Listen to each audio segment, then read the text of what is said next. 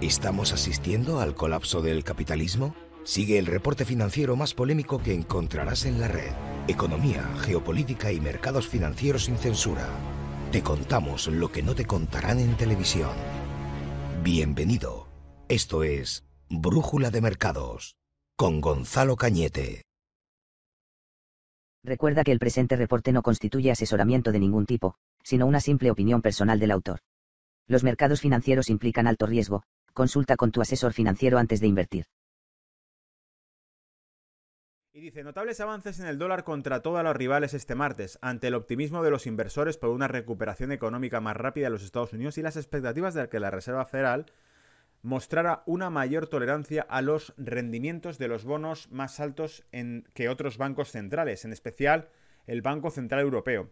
En teoría y a priori, según leemos esta parte del artículo ya, es como que es positivo que los rendimientos de los bonos suban porque están pagando más por esos bonos y que significa entonces que hay más actividad de inversión, hay mayor demanda de crédito. Cuanto más dinero se está consumiendo, más sube el tipo de interés porque escasea el dinero. Entonces, por eso es, como lo de la inflación. La inflación siempre nos lo ponen como algo malo. Es que hay inflación. La inflación, cuando una economía está sana, significa que hay consumo y que hay actividad económica. Eso va a empezar. O sea, que la demanda sobrepasa la oferta. Eso es lo que produce la inflación en una economía sana. En una economía que no está sana, que está cayendo en picado, aparece inflación cuando la oferta cae por debajo de la demanda. Eh, aquí hay una diferencia brutal, que la oferta que cae por debajo de la demanda significa destrucción de actividad económica y aumento del paro. Cierran empresas, hay menos servicios y menos producción. Cuando al revés, cuando hay una cierta producción y servicios y la demanda crece por encima de la oferta, se produce un aumento de la inflación, se consume más de lo que se está produciendo. Eso generalmente quiere decir que la gente tiene dinero en el bolsillo. ¿Entendéis la diferencia? La inflación es buena o mala, la inflación depende de cómo se está produciendo para entenderla. Esto es economía, teoría económica básica, pero que generalmente eh, incluso muchos economistas tienen la cabeza como esta mesa y no lo entienden, ¿sabes? Y, confunden los términos. Y, no, inflación es mala porque es mala, ¿no? Porque la Unión Europea en los, en los, en los, pactos de, Roma, ¿no? en los tratados de Maastricht, había que mantener la inflación baja por debajo de tal. Y ahora, hoy en día, lo que era un máximo tolerable, hoy en día se convierte en un objetivo. Es decir, cuando se crearon todo esto en los años 90, la Unión Europea establecía que no se podía pasar una inflación del 2% en ningún estado. Ahora resulta que dicen, eh, no, vamos, tenemos como objetivo una inflación del 2%. Hostia, ya ni siquiera cueres la inflación, ya no la alcanzas. Y os recuerdo que presidentes del Banco Central Europeo, como el señor Mario Draghi, llegó a decir que la curva de Phillips, que mide la, la relación entre paro e inflación, ya no funcionaba como, como debía. Es decir, desde los años 50, un modelo matemático que muestra la relación entre dos variables macroeconómicas ha dejado de funcionar. Lo que quiere decir es que se lo han cargado los bancos centrales. En fin, esto solamente con el primer trozo de este artículo. Vamos a ver. La presidenta Christine Lagarde dijo que el supervisor monetario evitará un aumento prematuro de los costes de préstamo para las empresas y los hogares. Menos mal. Es decir, lo que nos están diciendo es tranquilos, que no vamos a empezar a putear a la gente todavía. Las empresas no van a pagar más costes de financiación, lo cual quiere decir que aquellas que tienen deudas, que son la mayoría, no se les va a cobrar tasas de interés más altas sobre la deuda. Y a las familias tampoco, no vamos a cobrar más alta la tasa de interés sobre las hipotecas. Que esto va a venir a pie de lo que vamos a comentar después, de otro artículo, el de los 30 años, las hipotecas a 30 años y la tasa de interés sobre ellas, que por eso eh, lo que me mandaba Fran, nos van a arruinar. ¿Vale? Eh, Estados Unidos va por delante de, Europa en estos casos y eso es lo malo, que lo que pase allí probablemente se refleje aquí. El responsable de la política monetaria, François Villaró de eh, Galau, perdonad mi francés, pero no tengo ni idea de francés. Estudié francés en el colegio, pero fíjate dónde se habrá quedado ya. Llama Pel Gonzalo, me llamo Gonzalo, ¿vale? Fue aún más explícito al afirmar que algunas de las recientes subidas de los rendimientos de los bonos eran injustificadas y que el BCE debía hacer frente a ellas haciendo uso de la flexibilidad de su programa de compra de bonos. Es decir, que básicamente lo que dice es, cuando veamos que aumentan los tipos, los rendimientos de los bonos, cuando, no, es que estén injustificadas. Injustificado, nada está injustificado. Es como si dices que eh, está injustificado que sube el precio del mercado. Suben las acciones, sube Wall Street, está injustificado. Claro que está injustificado. ¿Está injustificado que baje? Tampoco lo sabemos. Es decir, nadie sabe realmente por qué ocurre lo que está ocurriendo. Y, y, este tipo lo que dice es que sencillamente básicamente lo que dices, no, hay por qué, no tiene por qué. Si vemos que sube el rendimiento de los bonos, que el Banco Central vuelque pasta, mm, os lo he dicho, os lo he repetido hace un momento, cuando la tasa de interés de cualquier deuda sube, es porque hay escasez de crédito. Entonces lo que dice este tipo es, bueno, si con que el Banco Central Europeo vuelque más billetes en el sistema o en el mercado de bonos, lo que consigue es enfriar la tasa o el rendimiento del bono, claro. Los operadores no tardaron en percibir la marcada diferencia de tono entre el BCE y la Reserva Federal. ¿Por qué? Porque la Reserva Federal, ya vamos a ver ahora cómo si está eh, interpretando que la subida de rendimientos en los bonos es una buena señal. Significa que hay escasez de crédito, o, mejor dicho, que hay escasez de fondos porque está aumentando la demanda de crédito. Y eso los americanos saben bastante bien de lo que hablan. Generalmente dicen, si existe escasez de ahorro o de fondos, em, es porque se está invirtiendo, se está aumentando el consumo de dinero invertido. Esa es la cuestión. Y saben que la inversión es producción futura. Cuando tú te gastas dinero en algo es porque esperas sacarle una utilidad en un futuro, ¿no? A esto. Ya sea al día siguiente, de inmediato o, a cinco años. Me he gastado tanto dinero en un nuevo local, he contratado un nuevo equipo, he contratado más gente. ¿Por qué? Porque espero que aumente mis negocios, mis servicios.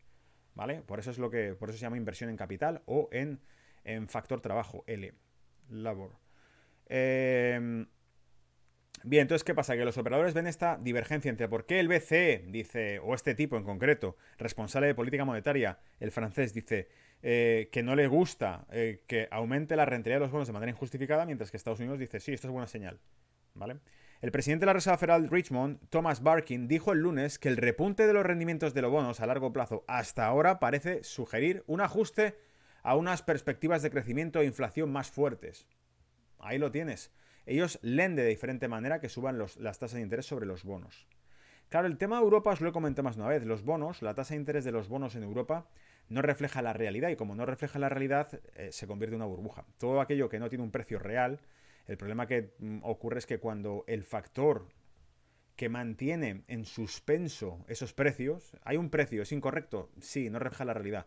Tasas de interés idénticas entre la deuda de Alemania y la deuda de Portugal, o de la de España o la de Italia no reflejan ninguna, ninguna realidad común porque macroeconómicamente hablando esos países son distintos. No tienen la misma tasa de crecimiento, la misma tasa de paro, la misma tasa de inversión, son muy distintos por dentro. Funcionan de forma distinta, evidentemente. ¿Y qué ocurre? Que por qué entonces se les cobra lo mismo por prestar. Eso es irreal. No, no hay mismo riesgo invirtiendo. Tú no corres el mismo riesgo prestándole 100 euros a un alemán que prestándoselos a un italiano, por ejemplo porque sabes que el alemán tiene mm, X estabilidad laboral, hay una probabilidad muy baja de que quede en paro, el italiano tiene una probabilidad más alta y el español ni, te cuento de que se quede en paro. Entonces, eso debería ser reflejado en la tasa de interés a la que le prestas, porque la tasa de interés refleja el riesgo que tiene tu dinero y no lo refleja en estos casos, ¿vale? El presidente de la Fed de Atlanta, Rafael Bostic, dijo la semana pasada que los rendimientos de los bonos siguen siendo con comparativamente bajos, mientras que el, presidente de la Reserva Federal, Jerome Powell, no ha parecido excesivamente preocupado por el aumento de los rendimientos de los bonos. Y citamos entre comillas, los bancos centrales siguen teniendo opiniones divergentes sobre las señales enviadas por la reciente subida de los rendimientos de los bonos. La Reserva Federal de Estados Unidos lo toma como una señal positiva, dijo en una nota Tapa Strickland, director de Economía y Mercados del National Australian Bank de Sydney. Como veis, las reflexiones que sacamos aquí en Brújula de Mercado son reflexiones propias de señores de corbata de despachos de bancos em, nacionales. O sea que tocamos la fibra realmente del sistema con todo esto. Asimismo, se considera que la recuperación económica de Estados Unidos está en terreno más firme, reforzada por las perspectivas de un paquete de ayuda de 1.9 millones de dólares y el éxito de la implantación de las vacunas COVID-19. Vamos a ver, por cierto, luego cómo ese éxito es una interpretación errónea que hace el público, como de costumbre, como nos pasa a todos, si, nos, si, interpretamos la realidad por lo que nos está contando la televisión o los medios al uso, vamos de culo. Entonces, vamos a ver cómo Zero Hedge, que es de los pocos que se meten a darle mm, otra vuelta de tuerca a nuestra realidad, se da cuenta de que lo que puede haber detrás de todo esto, pero no es por las vacunas. Y fíjate cómo a donde quiero llegar con todo esto es que lo que ocurre con los casos de COVID influye, alucinas, es flipante, influye sobre la política monetaria y los bancos centrales. ¿Vale? Entonces, em, con eso cierro el tema sobre... Recuerda que el presente... Que se me van los controles. Con esto cierro el tema sobre la Unión Europea en cuanto a cómo está interviniendo de manera diferente a lo que hace la Reserva Federal. Vamos a buscar el artículo del bono a 30 años, bueno, la deuda a 30 años sobre hipoteca, que me pasabas, Fran, por Zero Hedge, para que... Mm, mm, mm, ¿Dónde lo tengo? Aquí está. para que veáis un poquito más al detalle esto. Y esto venía, insisto, del artículo de Siru Hedge. Decía, las tasas hipotecarias a 30 años de Estados Unidos se han recuperado bruscamente desde dos semanas y los rendimientos de los bonos del Tesoro a 30 años se dispararon por encima del 2,25 el jueves, el más alto desde enero de 2020. La reciente conmoción a la hipoteca a 30 años de Fine May, utilizada como referencia para los préstamos hipotecarios en Estados Unidos, fue significativa. Sobre una base a 5 días, fuera de un momento durante la crisis COVID, la primavera pasada, fue el mayor aumento porcentual de la tasa hipotecaria registrado. Es decir, que con una media de 5 días hemos visto que ha sido el mayor incremento que se ha dado durante esta crisis COVID eh, que existía. A pesar del último informe de Freddie Mac, perdón, sugiere que la tasa hipotecaria a 30 años todavía estaba en el 2,97%, más alto desde agosto de 2020. Parece que la realidad es poco diferente. El repunte de la tasa hipotecaria ya tiene consecuencias negativas. Las solicitudes de comprar los préstamos comparar los préstamos hipotecarios perdón, las solicitudes de compra de préstamos hipotecarios en Estados Unidos cayeron por tercera semana consecutiva, alcanzando un mínimo de nueve meses. Los datos de Asociación de Banqueros Hipotecarios MBA eh, mostraron que el índice de compras disminuyó un 11,6%, la mayor caída desde abril de 2020, la semana que terminó el 19 de febrero de 2021 y te dice menos 6,1% en la semana anterior. El índice de solicitudes de compra ha caído en cuanto a las últimas 5 semanas y ha bajado un 23,9% desde mediados de enero. Y es que en realidad, cuando nos fijamos realmente en la rentabilidad que se pide a las hipotecas a 30 años, pongo aquí el gráfico más grande, ¿vale? Vais a ver que todavía están muy lejos de recuperar niveles, como decía, de épocas anteriores. O sea, en realidad no, no hay... Esto es como la inflación. Pensad una cosa. La subida de tasa de interés sobre tu hipoteca es un coste que tienes al fin y al cabo al final de mes. La hipoteca te sale más cara si suben las eh, tasas de interés, ¿verdad? Eso lo sabéis. Entonces, claro, si, si mm, me, tengo un interés variable, por ejemplo, en hipoteca y me van subiendo la tasa de interés cada mes, la hipoteca me va saliendo cada vez más cara. Y si baja la tasa de interés, en principio más barata, aunque ya encontrará el banco alguna manera de mantenerla. Eh, ¿Qué ocurre? Que cuando comparamos un histórico amplio, lo que nos damos cuenta es que tenéis ahí la caída de tasa de interés que se produce en 2009, no es casualidad, lo que quieren es abaratar el crédito para que se, no se desplome la economía entera. Y lo que vemos es que de final de 2019 a, 2000, a 2020, 2021 hay un tobogán entero. Entonces lo que estamos viendo es un repunte, pero que ese repunte nos lleve a comprender una tasa de interés similar en la, sobre a 30 años de hipoteca parecidas a las que había hace unos años, ni de coña. Por eso digo que ni va a subir el coste de hipotecas, aunque esté subiendo ahora, me refiero. Dudo, soy muy escéptico en que se vaya a producir un aumento de tasa de interés porque saben que revientan la economía como lo hagan. Y aunque veamos estos repuntes, lo que hacen es justificarlo. La Reserva Federal dice, esto es bueno, esto es bueno porque la gente, la gente está demandando crédito y por eso sube. La tasa de interés refleja el precio del dinero. Y si está subiendo la tasa de interés sobre hipotecas a 30 años, significa que se demanda más hipoteca a 30 años. Sin embargo, sabemos que en el largo plazo, cuando observamos la evolución de tasa de interés hipotecaria, es todavía súper baja comparada con años previos. Eso quiere decir que no hay una actividad de recuperación. Es como si dicen, va a subir la inflación, ya. Sin embargo, cuando miramos un histórico de los últimos años sobre inflación, nos damos cuenta que está prácticamente aplastada, o sea que eh, escasea muchísimo. Para que suba la inflación hace falta que exista mm, actividad económica que está ausente ahora mismo, o que haya un colapso en la oferta, ya lo hemos explicado. Pues esto es igual. La tasa de interés sobre las hipotecas sube, porque hay mayor demanda de inversión. Eh, sí, claro, sobre cero hay mayor demanda, pero sobre el histórico no, sigue siendo muy débil. ¿Vale? Con esto explicábamos el tema de cómo, em, lamentablemente, si esto se perpetuase y sigue subiendo la tasa de interés, lo que van a producir es mm, pues aún más caída en la inversión de la clase media, que es lo que básicamente explican luego en este segundo párrafo lo que nos explicaba en el artículo era básicamente la caída de la demanda de hipotecas, que es lo que acabará produciendo si eso ocurre. ¿Vale? Y volvemos a entrar entonces en una crisis inmobiliaria, que fue la que llevó al tema anterior, a la crisis anterior, 2009. Bien, entonces voy a ir barrando que os voy contando para ir quitando contigo, porque es mucho contenido el que os traigo y, hay que ir descartando. Le hemos quitado la divergencia entre la política monetaria de la Reserva Federal y el Banco Central Europeo. Hemos quitado el tema de los bonos de 30 años ahora mismo, que lo hemos, comentado. Em, ¿Qué más os he comentado? Creo que es con esto con lo que hemos empezado, ¿verdad? Vamos a hablar entonces ahora de el Foro Económico Mundial, de Bill Gates, vamos a hablar del Ministerio de la Verdad, vamos a hablar también del consumo de carne. Y luego ya nos metemos con el tema de electricidad, Bitcoin y demás. Entonces, Nos queda también comentar el tema de Elon Musk y el fork. Aquí está.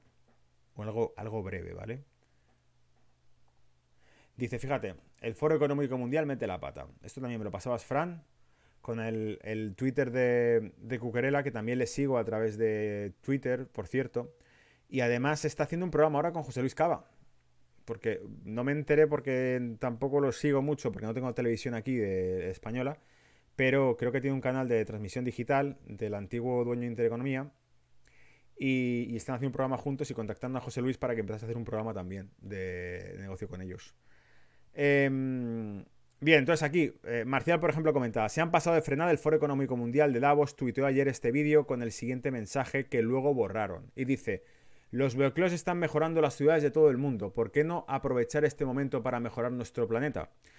El vídeo entero, si lo buscáis, World Economic Forum, el Foro Económico Mundial, el vídeo entero muestra ciudades vacías y muestra lo bueno que ha sido para el, para el medio ambiente que no hubiese humanos de por medio. Básicamente es lo que te quiero traducir con esto.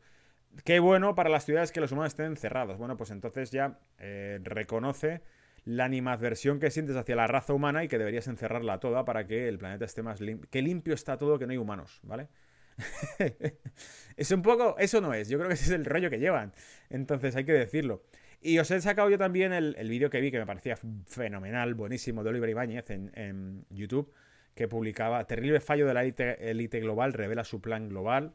Y entonces, claro, en este, en este vídeo, que es de 8 minutos que ha hecho Oliver, comenta precisamente cómo se les escapa esto. Y ahí Oliver, de hecho, lee algunos de los comentarios que les dejan debajo. En plan, pues no recuerdo ahora, más o menos de, como de, cabeza me acuerdo un poco de memoria lo que le iban poniendo, pero, pero era mm, tipo, pues esto, lo bueno, los bloqueos han mejorado las ciudades de todo el mundo. Y les ponían debajo, eh, ¿por qué sois así? Eh, es, tan obvio lo que queréis y eh, creo que uno de los comentarios que habían puesto era como, ya no engañáis a nadie, o algo así, ¿no? Y tal. Y entonces, bueno, el transhumanismo, eh, la religión maltusiana y todo lo que hemos comentado en, momentos anteriores, pues está aquí plasmado.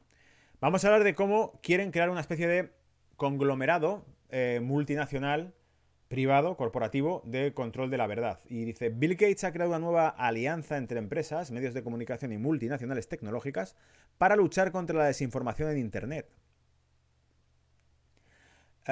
este nuevo Ministerio de la Verdad Mundial, me distraigo porque leo vuestros comentarios, que algunos son buenísimos. Dice, ¿quieres hacer que el mundo sea un lugar mejor? Encierra a todos los políticos. No lo digo yo, lo dice el propio chat. Ahí te tengo, Carlos. Banqueros ONU. si es que se os ve de qué pata cogéis todos y, y estamos aquí todo el día dándole caña a esto, ¿vale? Este nuevo Ministerio de la Verdad Mundial está impulsado por Microsoft, compañía del multimillonario, y pretende ir más allá de la censura que está imponiendo las Big Techs a los medios y voces independientes. Funcionará a nivel internacional y parece que pocos podrán escapar del escrutinio y vigilancia de la coalición para la procedencia y autenticidad del contenido, la C2PA, C2PA, C2PA. La Coalition, um, uh, procedencia y autenticidad. Bien. ¿Sabes qué me hace gracia? Me hace gracia incluso como Twitter, y esto eh, os, en su momento también os lo he traído. O sea, yo es que al fin y al cabo eh, estamos viendo venir todo esto de hace mucho tiempo. Y hace tiempo también saqué la comisión que se hizo, eh, donde se, sentaron a los CEOs de las, de las tech de Estados Unidos, de Twitter, de Facebook, de Google, los sentaron allí en el banquillo y el Ted Cruz, el senador de Texas, les preguntó, le preguntó a uno de ellos exactamente que, si seguía una línea editorial. No, esto es una plataforma de contenido público, es, la gente publica lo que quiere. Ya, pero entonces, ¿por qué censuráis algunos contenidos?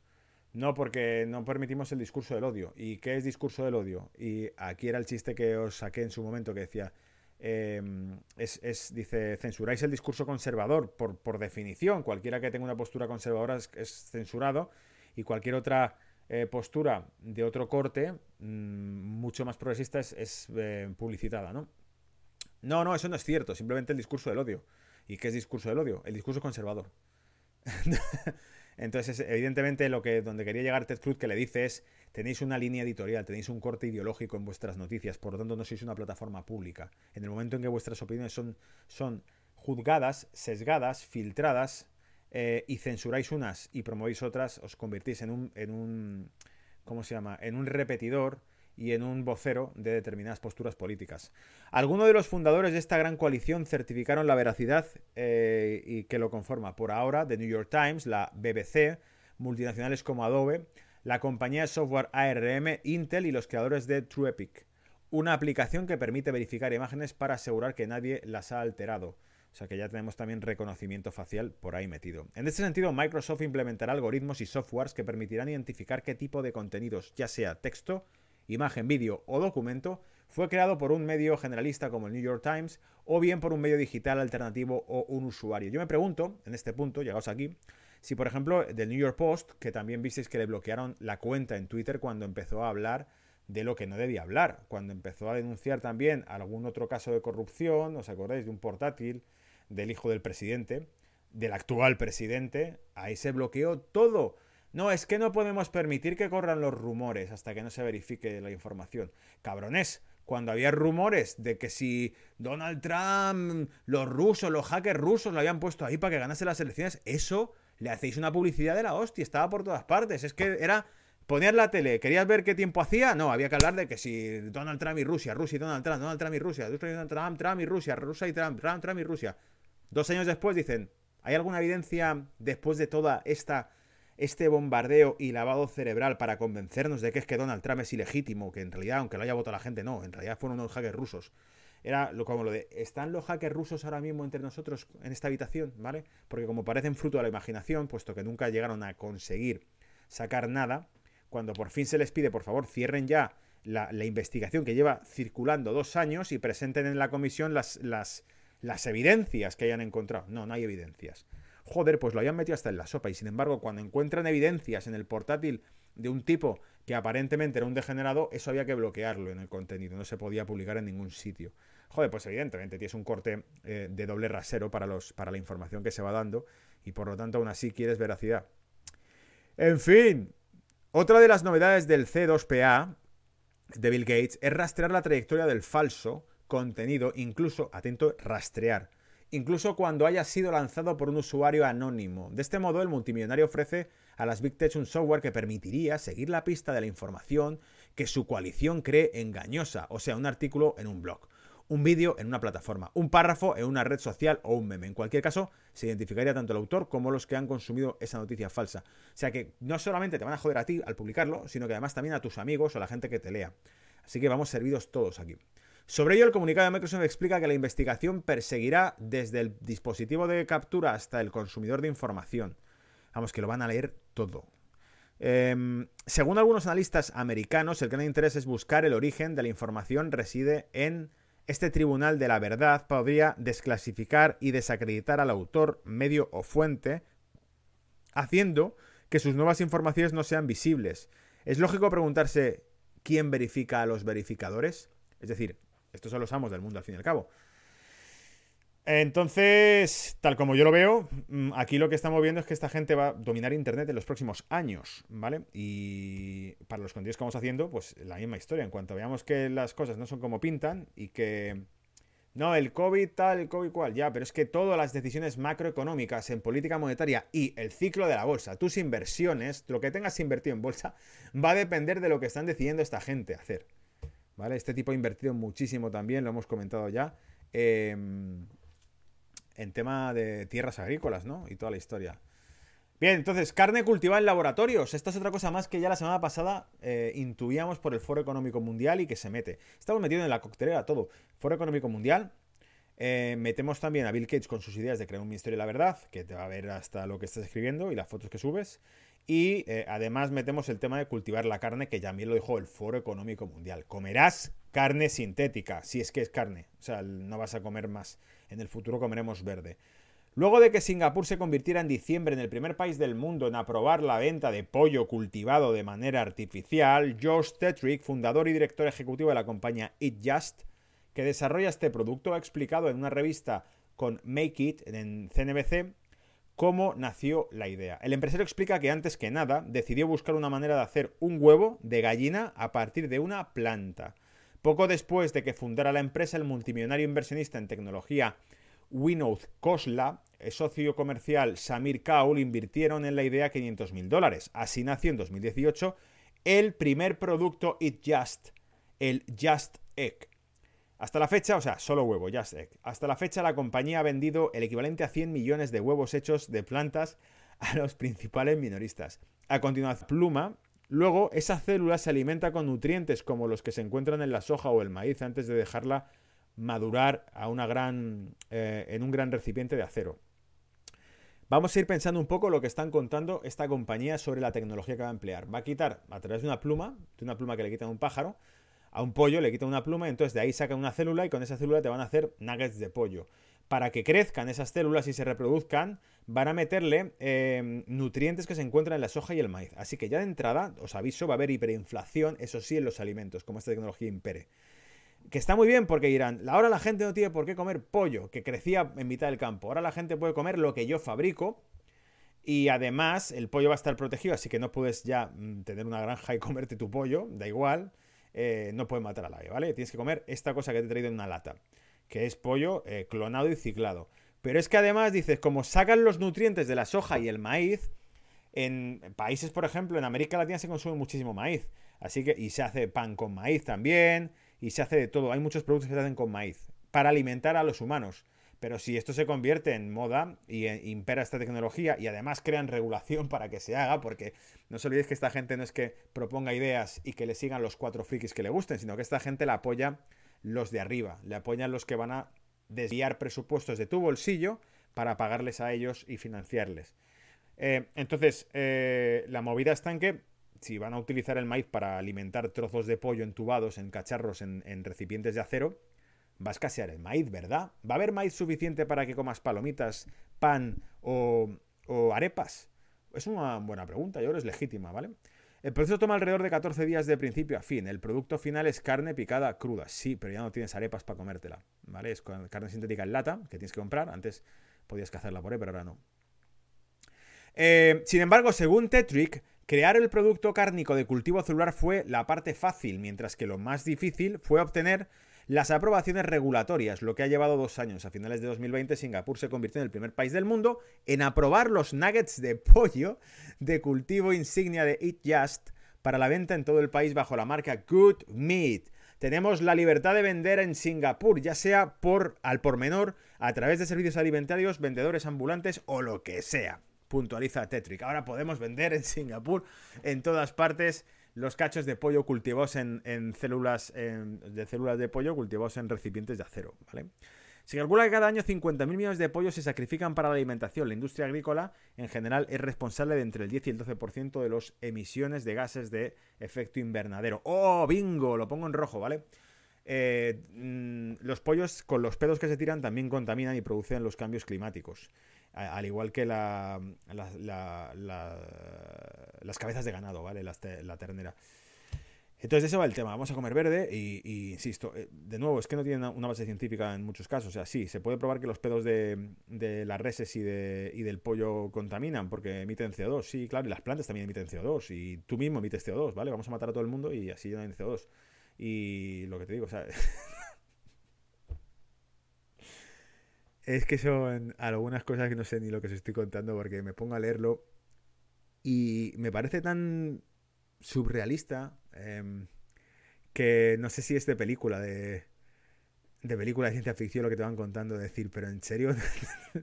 El problema es que como se hace todo a nivel corporativo y sobre todo a nivel regulatorio, es decir, los gobiernos eh, apoyan esto y tienes una élite que está súper zumbada con este tipo de cosas, pues al final lo que era, no digo que esté bien matar animales para comértelo, lo que digo es que el tipo que esté en mitad de la montaña y que toda su vida ha tenido mm, dos vacas, tres vacas, cuatro pollos, y que cuando llegaba la época en la que uno ya estaba viejo y demás, pues le daba mejor vida y, se, se, utilizaba ¿no? el, cuerpo también para comer, pues hasta, ese van a ir a, su casa y le van a, le van a quitar los huevos, las gallinas y la... No se va a poder vivir sin ellos, ¿lo entendéis lo que estaba hablando?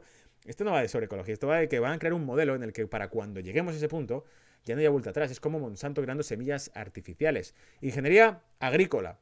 No le afectan los pulgones, los insectos estos cultivos. Ya, pero no sabíamos que teníamos copyright en las semillas. Ahora resulta que cultivar y comer de la tierra tiene copyright y hay que pagarle a Monsanto por ello. ¿No os dais cuenta cómo están desnaturalizando al planeta entero con este tipo de cosas? ¿Vale? Reflexiones mías, ¿vale? ¿A quién le importarán? Bueno, vamos a ir barrando entonces. He hablado de cómo mete la pata el Foro Económico Mundial, de cómo Bill Gates quiere crear el Ministerio de Verdad y cómo vamos a empezar a ver carne sintética en las tiendas. ¿De qué podemos hablar? Vamos a hablar del sector energético y los vehículos en Europa, de cómo realmente eso les va a llevar a otro a otra paradoja, a otro callejón. Me dice Carlos, le importan sus 15.000 suscriptores. Gracias, Carlos, gracias por, por, tu fe y por tu apoyo. ¿Vale? Bitcoin y cambio climático. Vamos a empezar a hablar entonces ya. Sector energético, vehículos eléctricos, Bitcoin, cambio climático, lo empalmamos todo ahí. Vamos a tirar por esa vía, ¿vale? Abro pantalla y leo, hasta 2030 la demanda de energía adicional por parte de los vehículos eléctricos será limitada y no influirá significativamente el sistema eléctrico. Hasta 2030. La energía adicional por parte de los vehículos eléctricos será limitada y no influirá significativamente en el sistema eléctrico. En serio, porque acordaos que Reino Unido ha prometido que para 2030 su mercado de vehículos será 100% eléctrico. Yo creo que sí que acabará influyendo en el consumo eléctrico. En 2000, o sea, son menos de 10 años y ya... Y si cumplen con sus expectativas a nivel industrial y de producción, por supuesto que influirán, porque ¿cuántos vehículos hay en Reino Unido? Y si todos son eléctricos para entonces... Dice, a más largo plazo, con altas cuotas de mercado de vehículos eléctricos asumidas en 2050, la demanda de electricidad requerida tendrá un impacto más significativo en los sistemas de energía de Europa. La proporción de consumo de electricidad requerido por una porción del 80% de los vehículos eléctricos en 2050 em, variará entre el 3 y el 25% la demanda total de electricidad de los Estados miembros en la Unión Europea. En la Unión de los 28.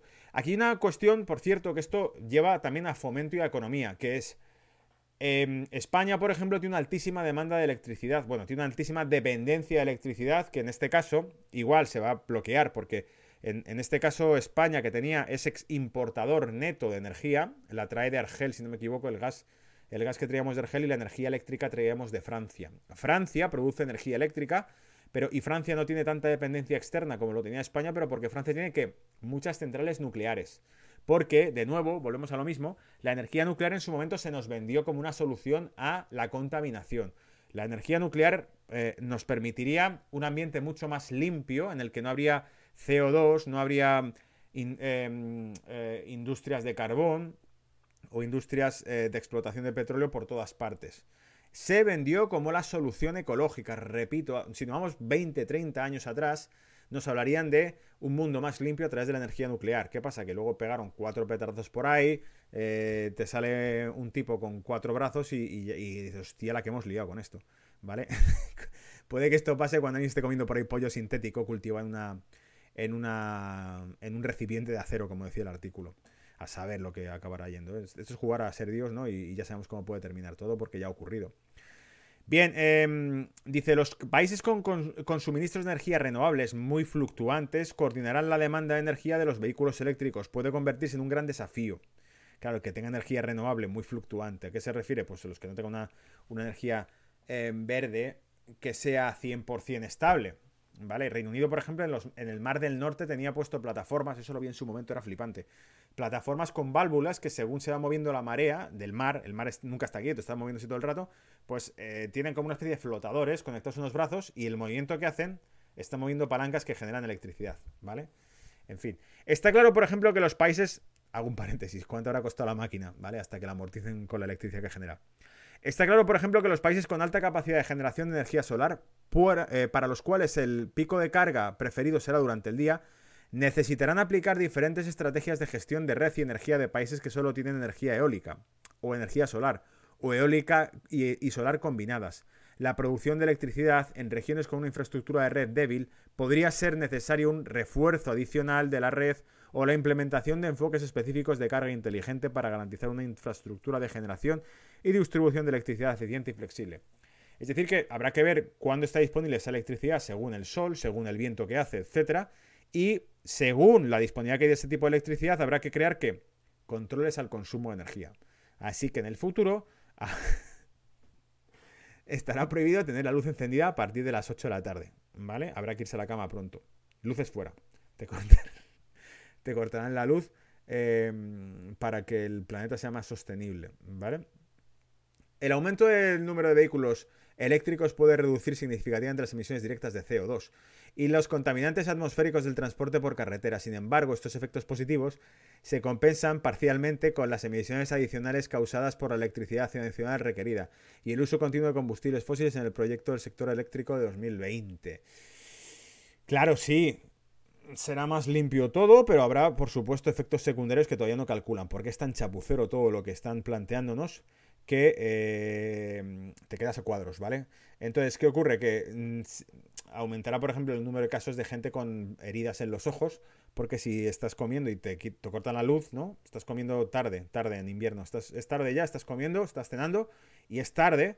Y eh, como el consumo energético irá adaptado a según lo fluctuante que sea la producción de energía del país, pues habrá momentos en los que digan, Ah, hoy, este mes, por ejemplo, vamos a hacer un lockdown, pero energético. Vamos a cortar la electricidad a todo el mundo y es por el bien del planeta. ¿Vale? Cosas así. Entonces, ¿qué pasa? Que si estás comiendo y te cortan la electricidad, te meterás el tenedor en el ojo. A lo mejor sin querer, ¿no? Esta mierda, me, acabo de meter el dedo en el ojo. Vete a saber con cuántos picos de puertas, armarios o con objetos te vas a pegar leñazos, ¿no? Entonces esto aumentará el número de ingresos en hospitales, probablemente. Una participación del 80% de los vehículos eléctricos en la flota de transporte por carretera de pasajeros de 2050 resultará en menores emisiones de CO2. Esto sí es más realista. Esto sí es más realista. Yo creo que lo que va a ocurrir es que se van a colectivizar los medios de transporte, porque es la única manera que realmente lo hagan efectivo. porque no habrá energía eléctrica para todos los vehículos. Entonces, digamos que esto es mucho más hipotético. Lo estamos sacando del Electric Vehicles and Energy Sector Impacts on European Future Emissions de la eea.europe.eu. Un artículo publicado aquí que me mandabais. Esto no es tan realista como lo que leímos en su momento. En su momento decía que probablemente en el futuro no puedas tener vehículos de combustible. Eh, para tener un vehículo propio habrá que pagar bastante, sencillamente porque no habrá mm, infraestructura, al menos en los próximos 10 años, para que todo el mundo tenga un vehículo eléctrico. Tendría que haber punto de suministro eléctrico, etc. Se va a complicar bastante. Puede que lo haya, pero se va a complicar bastante. Será un desafío de la hostia. 92% de la, de la industria automovilística británica es de eh, hidrocarburos. Imagínate para cambiar toda la industria ahora. El precio del petróleo, las petroleras, que va a ocurrir con toda la industria del petrodólar. Sin embargo, países con alta proporción de plantas de energía de combustibles fósiles, la demanda de vehículos eléctricos podría generar mayores emisiones de CO2. Claro, porque eh, se, se, genera electricidad a través del combustible. Lo vamos a ver luego con el Bitcoin ahora. Cuando hablemos del Bitcoin y la electricidad, vamos a ver que se genera electricidad a través del consumo de combustible y que por eso China es, uno de los países que más minan y la energía que utiliza China principalmente es de combustible. Por tanto, el beneficio medioambiental de los vehículos eléctricos en estos casos no se materializará por completo. Habrá vehículos eléctricos en determinados países que para poder generar energía estarán utilizando combustible. Entonces era como, vale, sí, el vehículo es eléctrico, pero hemos tenido que poner un generador que consume gasolina para poder generar la electricidad del vehículo. Em,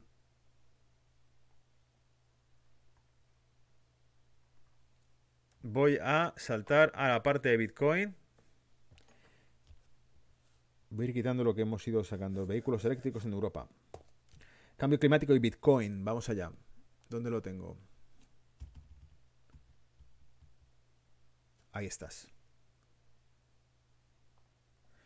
Y dice, el índice de consumo de energía de Bitcoin proporciona la última estimación del consumo de energía total de la red Bitcoin. Un nuevo estudio revela que el consumo de electricidad del Bitcoin está subestimado y se encuentra que la red representa cerca de la mitad del uso actual de la electricidad del centro de datos global en agosto de 2020.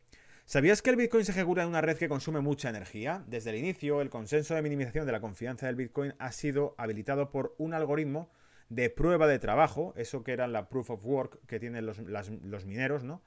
Que es generar ese código que le permite asegurar que ha sido él el que ha contribuido al, a, aumentar el, blockchain. Las máquinas que realizan el trabajo consumen enormes cantidades de energía mientras lo hacen. Por eso os decía la leyenda de Elon Musk sobre estáis creando al Skynet, porque el blockchain ha conseguido que tú dejes tu electricidad, tu dispositivo, tu hardware, lo que es tangible, el aparato, lo dejes directamente yo. Incluso hay webs donde que yo tengo alguno instalado, uBlock o o AdWorks, algunas de las extensiones que tienes para web que te avisan cuando hay webs que son corruptas, eh, que te notifican que han tenido eh, denuncias, la base de datos de AdWorks ha tenido denuncias, eh, AdBlock, perdón, denuncias de que la web utilizaba tu sistema, tu ordenador como, como punto para minar, ¿vale? Al conectarte a la web, estás viendo una película, que por supuesto no debería estar viendo porque tiene copyright, y las dos horas que dure estás haciendo que tu equipo contribuya en el minado. No sé si es cierto o no, no tengo ni idea.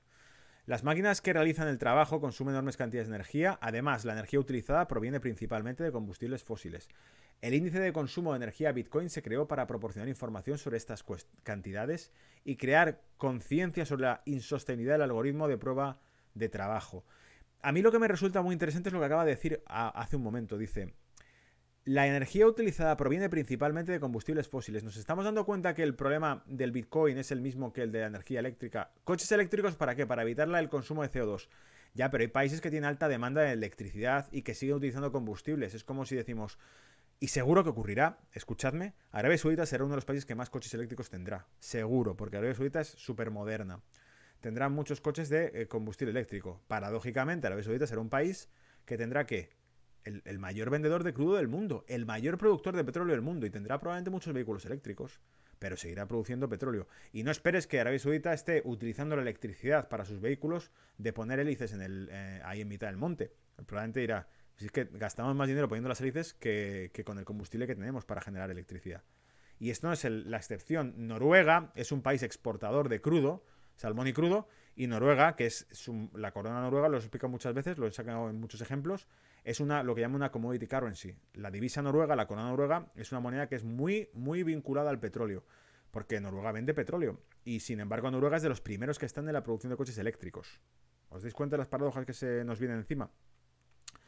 Se creó un índice separado del Ethereum que se puede encontrar aquí, ¿vale? Aquí nos deja un enlace a un índice similar, pero para el Ethereum. Y dice, como la minería puede proporcionar un flujo sólido de ingresos, la gente está muy dispuesta a ejecutar máquinas que consumen mucha energía para obtener una parte de ella a lo largo de los años ha aprobado, esto ha provocado que el consumo total de energía de la red Bitcoin crezca a proporciones épicas, ya que el precio de la moneda alcanzó nuevos máximos. Cuanto más alto está el Bitcoin y mejor te pagan por él, más ordenadores vas a poner a, trabajar. De hecho, la pregunta que alguno hace unos años me hacíais era ¿qué tipo de equipo es el mejor para minar? Y yo decía, yo qué sé, uno potente, ¿no? Supuestamente. Pues esto es lo mismo, pero tienes que ver también el consumo de electricidad. Incluso salía por ahí, en su momento me acuerdo que esto lo estuve leyendo, había gente que creaba minas, minas de Bitcoin, eh, en, de hecho en cuevas y en minas, porque eran zonas muy frías en las que el equipo consumía menos electricidad al estar frío. ¿vale? Toda la red de Bitcoin ahora consume más energía que varios países. Si Bitcoin fuera un país, se clasificaría como em, se muestra a continuación. Voy a haceros zoom para que podáis ver la clasificación. Y el que esté escuchando luego esto a posteriori en podcast, pues le voy a leer ¿no? el, consumo que hace. Pero te pone más o menos que está, eh, pues si el 100% se aproximase al consumo eléctrico que hace Bélgica, el Bitcoin estaría en torno al 80%. ¿Vale? O sea que está prácticamente equiparable al consumo energético que hace Bélgica. Está prácticamente igual al consumo energético que hace Chile. O sea, la red de, de blockchain de Bitcoin consume en el minado, en el sistema de minado de blockchain, consume la misma electricidad prácticamente que todo Chile. Eh, un poco menos que Finlandia, más que Bangladesh, más que Austria, más que Colombia. Colombia consume un poco menos que todo el sistema de blockchain. Y luego aquí lo que te dice es porcentaje en los estados, en los países que, tienen las mayores economías y que son los que más eh, combustible consumen y más electricidad consumen. Te dice cuánto porcentaje de su electricidad eh, sería el, blockchain o el, o el sistema. Dice Bitcoin Energy Consumption relative to several countries el consumo de energía de Bitcoin relativo a otros países. En el caso de Estados Unidos no llega al 5%, estará en torno al 2% más o menos. Federación Rusa se aproxima al 10% de su energía. Canadá se aproxima al 15%. Flipante. Alemania, más o menos como Canadá, en torno a un 15%. En el caso de Francia, pesa más todavía. O sea, en el caso de Francia se, aproxima también casi al 20%. Reino Unido e Italia supera el 20%. Estaríamos en torno al 25% de la energía que consume Reino Unido se podría eh, abastecer solamente de Bitcoin. El 25% de Italia y de y Reino Unido de su energía, ¿vale? Australia más del 30% y ya países como República Checa el 110%. Es decir, que todo el sistema blockchain produciría más de la electricidad que requiere la República Checa como país para estar iluminado. Flipante, ¿verdad? Eh, el mayor problema de Bitcoin quizá no sea siquiera su consumo masivo de energía, sino el hecho de que la mayoría de las instalaciones mineras de la red de Bitcoin están eh, ubicadas en regiones, principalmente en China, que dependen en gran medida, atentos, a, de la energía de, eh, en base al carbón. ya sea directamente o con un propósito de equilibrar la carga. En pocas palabras, el carbón está alimentando al Bitcoin. Luego, de nuevo, el sistema blockchain, la electricidad que se utiliza para el minado de esta criptomoneda, em, en muchos casos viene de países que utilizan como principal fuente de energía el combustible, el carbón o el petróleo. Así que mal vamos. La ubicación de los mineros es un ingrediente clave para saber qué tan sucia o limpia es la energía que están causando. Al igual que no es fácil averiguar las máquinas que están activas en la red Bitcoin, determinar la ubicación tampoco es una tarea fácil. Inicialmente, la, única información disponible para este fin era la creencia común de que la mayoría de los mineros estaban ubicados en China. Dado que conocemos el sector de la emisión promedio de la red china es alrededor de 700 gramos de dióxido de carbono equivalentes por kilovatio hora. Es decir, sabemos cuánto carbono emite China por cada kilovatio de electricidad que consume. Esto puede usarse para una aproximación muy aproximada de la inestabilidad del carbono de la energía utilizada en, la minería de Bitcoin. Y dice, suponiendo que el 70% de la minería de Bitcoin se lleva a cabo en China y que el 30% de la minería es complementada completamente limpia, esto produce una intensidad de carbono promedio ponderada de 450 gramos CO2 equivalentes por kilovatio. Vamos, aquí nos han metido de repente un dato, pero la cuestión está en lo que trata de decirnos es, si el 70% del minado proviene de China y al mismo tiempo China tiene una producción de 700 gramos de carbono por cada kilovatio hora, podemos decir que el Bitcoin es un, eh, consume una electricidad propia del carbono. Hasta el 70% de la energía que consume el blockchain viene de los hidrocarburos.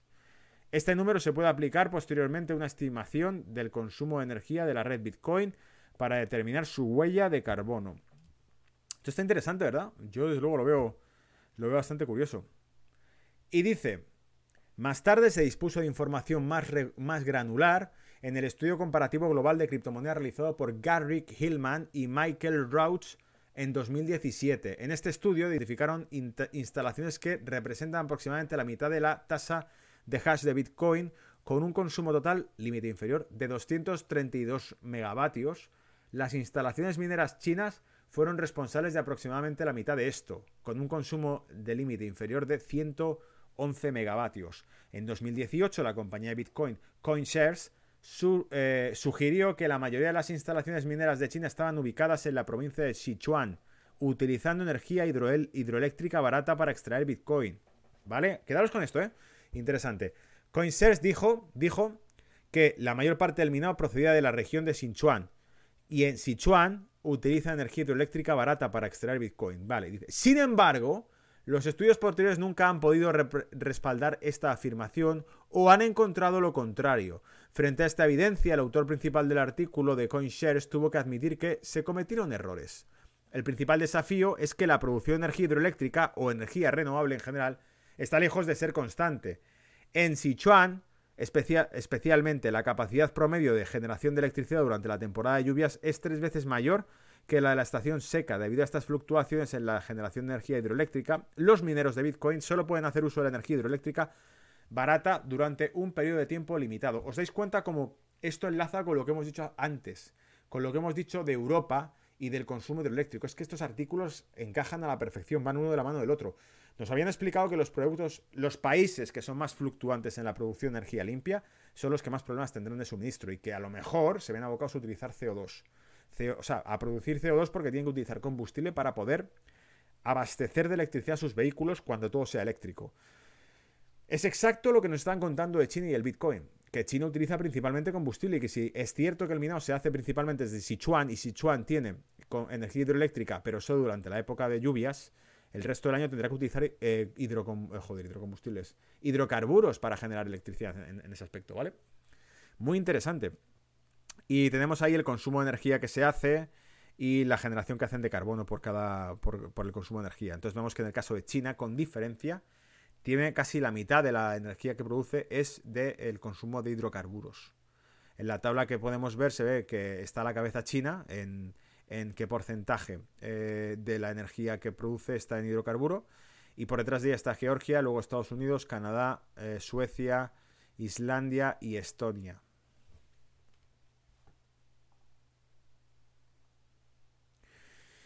Y termino con esto. Es importante, termino la parte de Bitcoin cambio climático, ¿eh? es importante darse cuenta de que si bien la energía renovable son una fuente intermitente de energía, los mineros de Bitcoin tienen un requisito de energía constante. Un minero de Bitcoin ASIC, una vez encendido, no se apagará hasta que se descomponga o no pueda extraer Bitcoin para obtener ganancias. Debido a esto, los mineros de Bitcoin aumentan la demanda de carga base en una red.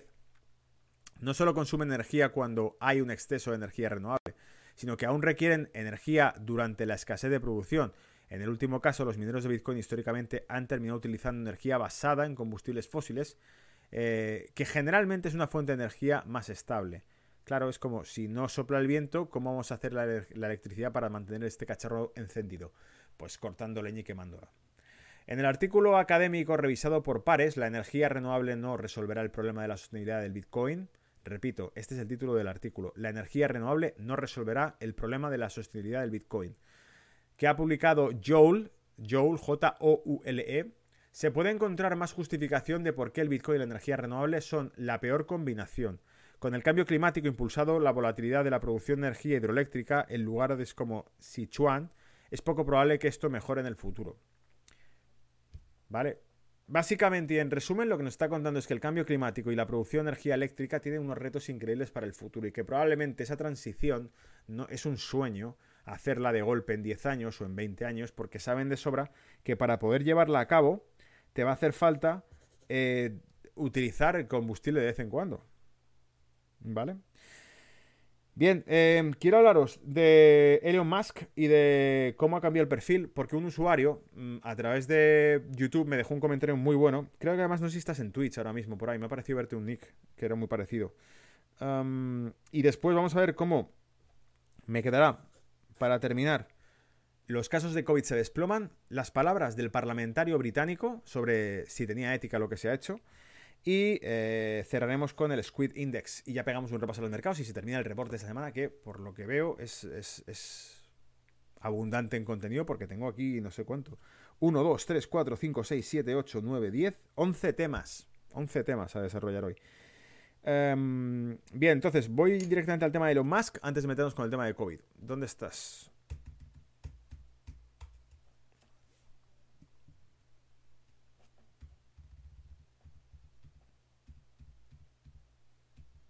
Aquí está. Bien, a ver qué tal se lee, porque es un pantallazo que no he podido aumentarlo más, o sea que tiene una calidad bastante pésima, pero el usuario, que diría que dice Macri, no sé, dice, muchos creen que Elon Musk se refiere al sistema de Cardano, que pronto comenzará a tener relevancia. Vamos, voy a recopilar, ¿vale? Rebobinar, como si no me hubiese dicho nada. Todo esto viene de que la semana pasada sacábamos, em, me habíais mandado, eh, Oleg creo que fue el que me lo mandó, me dijo, ojo, ojo al perfil de de Elon Musk en Twitter. Se ha cambiado la foto de perfil y su foto de perfil es un tenedor clavado sobre una carretera, dividida en dos. Y entonces especulamos con el tema de que fuese un fork. Em, fíjate, dice, me acaba de mandar por aquí por el chat eh, Jaén Ruan, Criptonoticias, regulador eh, China anuncia que prohibirá proyectos de minería de Bitcoin. Pues si ya está el, el número uno, imagínate. Voy a guardarla, por cierto, para verla más despacio luego incluirla para comentarla la semana que viene. Vale, la tengo guardada. Eh, entonces, venga, me meto con el tema. Esto es lo que comentábamos, que como estaba del tenor clavo, Oleg me, dijo, ojo que a lo mejor Elon Musk, con todo el ruido que está haciendo sobre Bitcoin, quizá lo que quiera es crear un fork sobre el Bitcoin, una divergencia, crear un nuevo Bitcoin o interferir en el sistema de Bitcoin y crear una división nueva de Bitcoins. Y aquí, eh, cuando hicimos eso y publiqué el vídeo, em, en este caso, uno de los seguidores de Brújula de Mercado a través de YouTube dejó este comentario diciendo, Elon Musk puede que se refiera también al sistema de Cardano, que pronto comenzará a tener relevancia. En la página de Cardano, en los objetivos, dice que son un fork in the road, fork in the road, como la imagen que colocó en Twitter Elon Musk. Además, en un tweet mencionan que escuchó de una moneda que alcanzó el dólar después de que ADA de Cardano alcanzó el dólar. Revísalo. Em, adoro estos reportes. Vale, gracias. Gracias por, tus palabras y sobre todo gracias por el comentario. Entonces, a raíz de eso lo que he hecho ha sido sencillamente investigarlo. Me metí en la web de Cardano, que lo tenemos aquí, web de Cardano. Dice, trabajamos juntos, logramos mucho, eh, logramos más para muchos. Cardano está construyendo una comunidad descentralizada de científicos, ingenieros y líderes de opinión unidos en un propósito común, crear una plataforma tecnológica que encenderá el cambio positivo en el mundo que se necesita.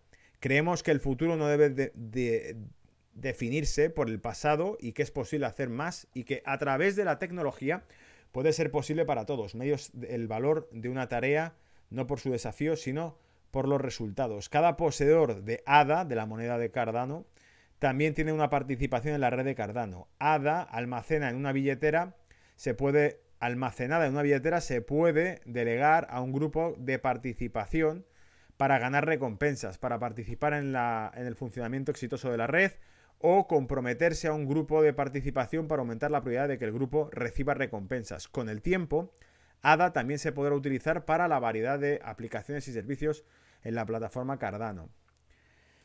O sea, que básicamente aquí defienden a capa y espada su moneda y su proyecto. Y aquí es un artículo en el que nos habla precisamente lo que nos mencionaba este seguidor de Brújula Mercado y es eh, los comentarios que salieron en redes sociales a raíz del cambio que hizo Elon Musk y las referencias. Y en este caso el artículo que os he puesto aquí, que creo que no hemos puesto la fuente, no lo sé. Dice, el mensaje críptico de Musk ha desconcertado a los fanáticos mientras luchan por descubrir qué podría significar. Algunos piensan que la bifurcación podría identificar la salida del multimillonario de Tesla, mientras que otros especulan que significa que podría estar pensando en Cardano y o comprando o manteniendo ADA, la criptomoneda de Cardano. Y dice, una plataforma construida para un futuro sostenible, para ayudar a las personas a trabajar mejor juntas, confiar unas en otras y construir soluciones globales a problemas globales, Cardano es una bifurcación en el camino. Nos lleva desde donde hemos estado hasta donde estamos destinados a ir una sociedad global, es que lo sabía, según lo estaba leyendo, digo, lo de problemas globales, soluciones globales es el eslogan del globalismo. O sea que todo esto también es ideológico, ¿vale? Una sociedad global que es segura, transparente y justa, que sirve tanto a la mayoría como a la minoría. Al igual que las revoluciones tecnológicas anteriores, ofrece una gran plantilla de cómo trabajamos, interactuamos, creamos y como individuos y empresas y sociedades. Y como individuos, empresas y sociedades. Cardano comenzó con una visión de un mundo sin intermediarios, en el que el poder no está controlado por unos pocos responsables, sino que está hecho por muchos emprendedores empoderados. En este mundo las personas tienen control sobre sus datos y cómo interactúan y realizan las transacciones. Las empresas tienen la oportunidad de crear independientemente de las estructuras de poder monopolísticas y, y burocráticas.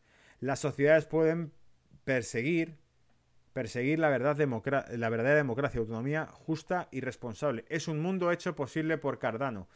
Básicamente, es, yo creo que esto va, no tengo ni idea, porque yo no estudio a Cardano ni a ADA, ni a la moneda, pero tal como lo está escribiendo a mí me suena como los smart contracts, como, como los smart contracts al fin y al cabo del Ethereum, ¿vale? La tecnología blockchain tiene la respuesta a una serie de desafíos heredados, ya sean financieros, sociales o tecnológicos. Desinter... Fijaos cómo el fintech el fintech, el concepto fintech aparece aquí en este transhumanismo, porque en realidad todo esto es, real, o sea, todo esto lo que está ocurriendo es que la tecnología se está fusionando con el sistema eh, económico y financiero y afecta a la sociedad. Las fintechs nacen por la financiero tecnológico y es una nueva industria como tal.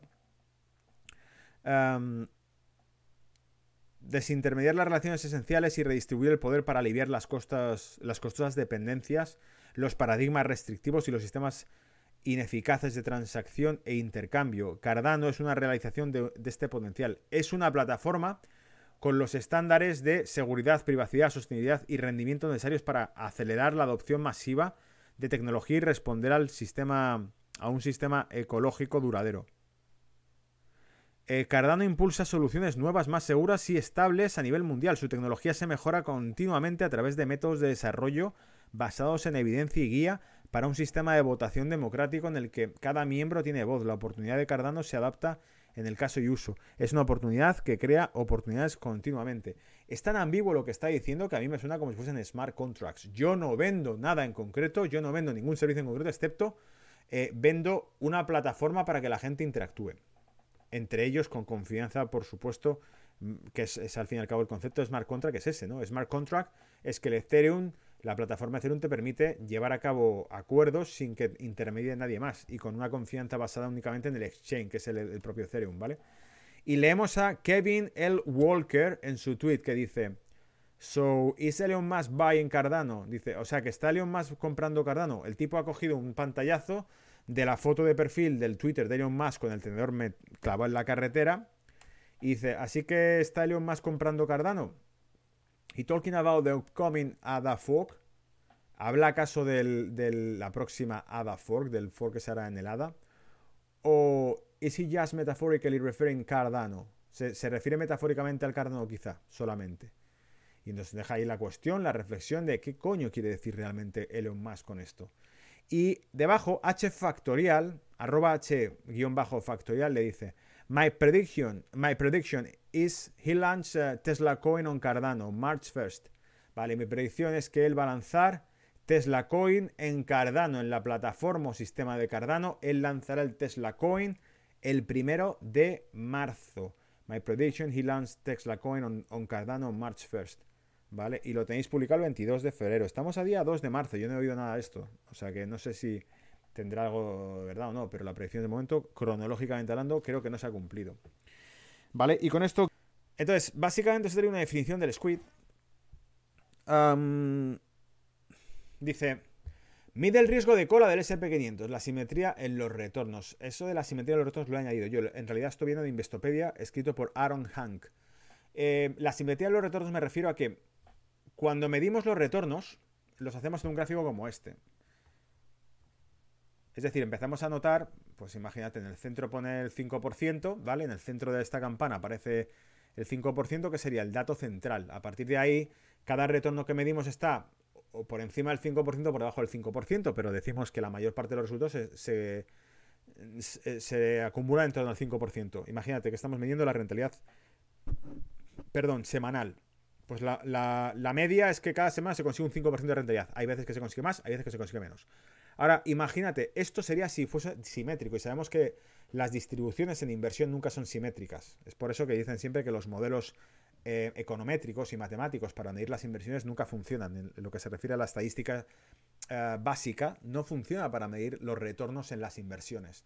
Lo que funciona son los modelos que están estimativos distintos. Y en este caso el SQUID, el SQUID, que es la, desviación em, de los resultados, decimos que es positivo o negativo, lo veis, ahí está positivo, aquí negativo, según hacia dónde se desvían los resultados, porque nunca son simétricos, porque no es perfecto el mundo de la realidad. Cuando analizamos la bolsa no hay un modelo matemático perfecto que nos permita predecirla. Por eso casi toda la matemática aplicada a inversión te demuestra realmente que es súper complicado la predicción de resultados. Nunca se ha logrado, no hay una fórmula de Dios que nos permita saber lo que va a ocurrir. Y como no hay una fórmula de Dios, tratamos de matematizar los resultados, en crear modelos simétricos que son virtuales, son irreales, son perfectos. Y en la realidad no existe ese modelo perfecto. Cuando se produce una squid positiva, ahí tenéis la cola, eso es lo que llaman cola, ¿lo veis?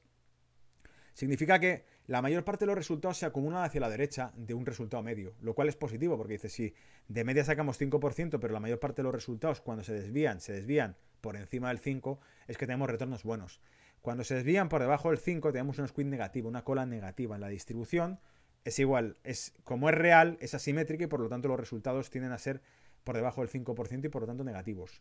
Ahí tenéis el significado de una squid positiva o negativa. Y ahora que está explicado qué es esa simetría cuando representamos gráficamente los retornos, esto sé, que es muy matemático y muy técnico, pero me lo, me lo habéis pedido, no sé si ha sido Mikel el que me ha dicho que comentásemos el índice Squid sobre el SP500 y he pensado, no voy a hablar del índice Squid si no tenemos ni idea, ni puta idea de lo que es el Squid, así que vamos a hablar de qué es la desviación, la simetría en los retornos. Em, que no tiene que ver con la desviación estándar, porque de nuevo la desviación estándar se considera que es la desviación en una distribución simétrica, y en este caso no son simétricas. Es decir, lo que está ocurriendo no, no sirve para nada para predecir lo que va a ocurrir, por desgracia, en la realidad. ¿Vale? Que es el, digamos que la distribución asimétrica de resultados se traduce en, el lenguaje verbal y en cristiano con la advertencia típica de las inversiones. Cualquier inversión que contratáis, cualquier fondo de inversión o cualquier eh, dossier que os presentan de un fondo de inversión os pone siempre que la típica advertencia que te dice rentabilidades pasadas, rentabilidades pasadas no garantizan rentabilidades futuras. En un mundo simétrico, con desviación estándar, nos diría, sí, rentabilidades pasadas serán aproximadamente estas. O sea, dadas las rentabilidades pasadas, estas serán las futuras. No hay ninguna garantía de que ocurra en la realidad. Por eso siempre os pone la advertencia de riesgos los fondos de inversión. El riesgo de cola es un cambio en el precio del SP500 o una acción que le colocaría en cualquiera de los extremos de la cola o en el extremo de la curva de distribución normal. Estos cambios de precio suelen tener una probabilidad baja. Desglose de índice Squid. Y dice el índice Squid se calcula utilizando las opciones del SP500 que miden el riesgo de cola. Devuelve dos o más desviaciones estándar de la media. Porque en este caso lo que hace es para calcular en eh, esa desviación dice, vale, con respecto a la media, ¿cuánto? Dos desviaciones estándar. ¿Cuál es la desviación estándar de la distribución? X. Pues multiplica entonces la media más dos veces la, desviación estándar, va hacia un lado hacia otro, donde está la cola, ¿vale? En los rendimientos del SP500 durante los próximos 30 días, la principal diferencia entre el VIX y el SQUID es que el VIX se basa en la volatilidad implícita alrededor del precio del ejercicio eh, at the money, las opciones que están efectivas en dinero. Mientras que el SQUID considera la volatilidad implícita de los strikes fuera de dinero, OTM, los que están out of the money. Sé que esto es complicado, pero te va a molar y, si estoy haciendo un buen vídeo lo vais a entender perfectamente.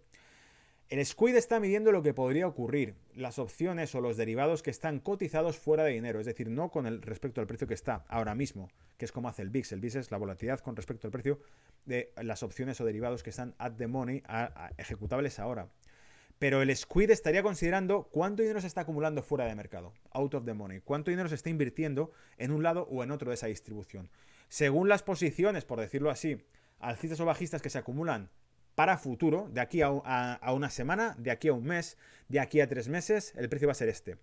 ¿Está out of the money? Sí, está fuera de dinero. Está a un precio que ahora mismo no tiene sentido y que no podemos predecir, porque tiene sentido para lo que va a ocurrir, no lo que está ocurriendo ahora. Están tratando de anticiparse a cuál va a ser el precio futuro de un activo. Pues el Squid está midiendo cuál es la desviación del out of the money. El Squid está midiendo cuántos están apostando por una, una opción call o una opción put fuera de dinero contra el mercado. Y con eso pueden ver si se acerca un mercado alcista o bajista. En teoría, en teoría, o sea, unas comillas del copón aquí. Los valores Squid generalmente oscilan entre 100 y 150, eh, donde cuanto mayor es la calificación, mayor es el riesgo de cola percibido y la probabilidad de que el evento sea un cisne negro. Especialmente el índice mide la dependencia y volatilidad implícita, que luego se puede expresar con la probabilidad de movimientos de dos o incluso tres desviaciones estándar del SP500 durante los próximos 30 días cuántas desviaciones estándar tiene sobre la media del SP500 durante 30 días. Eso lo va midiendo para dar un ratio. Por lo tanto, el sesgo se puede utilizar para ayudar a determinar el riesgo. Porque de lo que están hablando cuando hablan de cuántas desviaciones se producen a 30 días sobre el, retorno que genera el SP500, el rendimiento que genera el SP500, ¿eso qué es? Es una medida de volatilidad. ¿Y qué es la medida de volatilidad? La volatilidad mide el riesgo. Una volatilidad alta no quiere decir que ganes más dinero, o que pierdan dinero. Quiere decir que va a haber más movimiento. Alta volatilidad, alto riesgo de pérdidas o alto, alto riesgo de ganancias, por decirlo así. ¿vale? El índice aumenta la, conciencia general del mercado entre los inversores. A medida que la pendiente de la volatilidad implica aumento, vale, vamos a repetir, a medida que la pendiente de la volatilidad implica aumenta, vale, a medida que la pendiente de la volatilidad implícita aumenta, aumenta el índice SQUID lo que indica que es más probable que ocurra un evento de cisne negro, pero no que realmente ocurra. Porque como hemos dicho, Squid puede hacer que aumente esa volatilidad porque aumentan los diferenciales de la desviación estándar entre la media de un retorno. Esto es, yo sé que es, eh, os va a gustar solamente a los que gustan las matemáticas, pero da igual.